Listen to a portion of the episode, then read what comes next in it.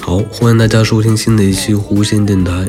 不久前我看了一部日剧，名字叫做《小小杂货铺》。如果你好奇去搜索这部剧的名字的话，你会找到这部剧的故事简介，里面是这么写的：在城市的不起眼角落，经营着名叫英屋的粗点心小店。小店上一代的主人已经去世了，如今店主的孙子太郎继承了这里。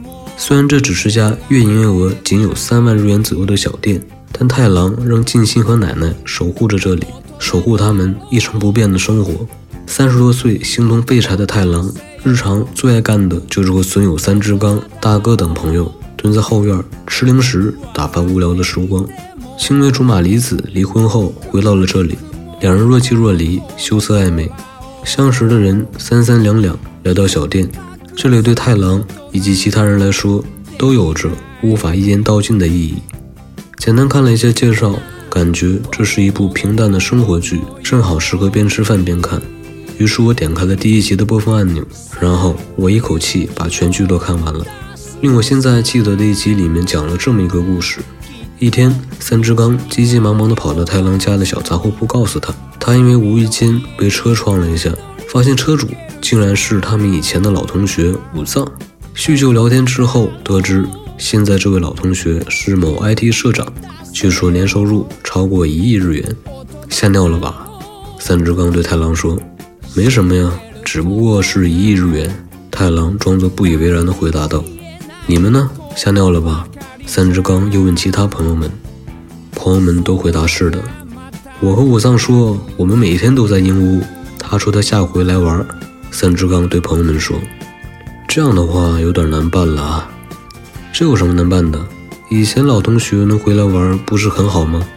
太郎的朋友们说道。穿着笔挺的西装来到这里，绝对会鄙视我们，把我们当猴耍。三只刚说。绝对会的。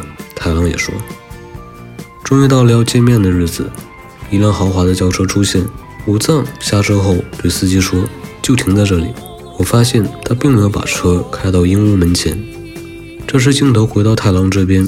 太郎和他的朋友们在吃着零食，思考着一会儿怎么面对这位现在已经是 IT 社长的老同学，气氛稍显沉重，担心写在他们的脸上。镜头又切回到武藏这里，他从停车的地方步行走了一段路，来到了樱屋的门前，望着门上的字，脸上露出了笑容，大概想起童年往事了吧。三只伤好些了吗？进门见到朋友们的第一句话，武藏这样说。而在此之前，大家看到武藏拉门进来，都尴尬地站起来，不知道面对老同学该说些什么。好久没见了，太郎。武藏激动地对太郎说，但是太郎有些尴尬，所以只能笑着点头，看着武藏，边说边向他走近。武藏一步，两步，然后冲向太郎，给了太郎一个大大的拥抱。镜头切换，武藏脱下了西装外套，解开了。里面衬衫的扣子，裤腿也挽了起来，拿过零食和大家支起来，看起来和太郎他们并没有什么两样。这里果然很舒服啊，感觉回到了小时候。武藏说道。到了这时，大家都放松了下来，感觉真的像回到了小时候。原来 IT 大老板还是以前的武藏。刚才我们还在担心呢，太郎的朋友们说。担心什么呢？武藏问。担心已经是 IT 大老板的你会看不起我们这些人，太郎的朋友们回答：“我倒是很羡慕你们呢。当今世界瞬息万变，而且不一定自己选择的方向就是对的，不如像你们一样坐在这里思考。”武藏说：“思考什么呢？”太郎问：“思考真正重要的东西是什么？”武藏说：“之后还有一幕，一次武藏邀请太郎去自己的餐厅吃饭。”太郎觉得是正式场合，所以换上了爷爷的西装，不过款式是很老的那一种。太郎来到了餐厅，和奶奶还有朋友们吃饭。用餐之后，见到了武藏。武藏问太郎：“吃的还好吗？”这时太郎发现武藏穿的西装和自己的是一样的，也是老旧的款式。旁边的服务人员在偷偷的笑，太郎和武藏也开心的笑了。又过了一段时间。一天，太郎奶奶在看报纸时，发现上面用大标题写着 “IT 社长武田武藏被捕”，巨额脱税。太郎，奶奶叫道。太郎过来拿过报纸，看了关于武藏被捕的新闻。镜头切换，太郎和朋友们坐在鹰屋后面的院子里，看得出来大家心情都很不好。是被人陷害的吧？三只说。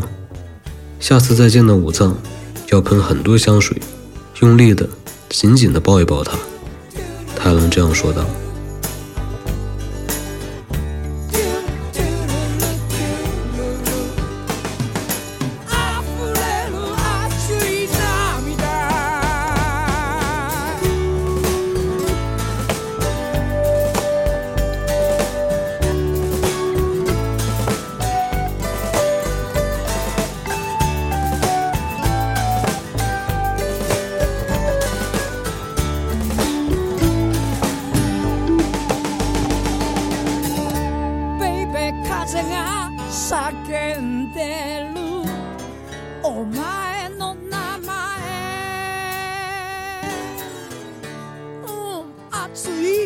熱い涙。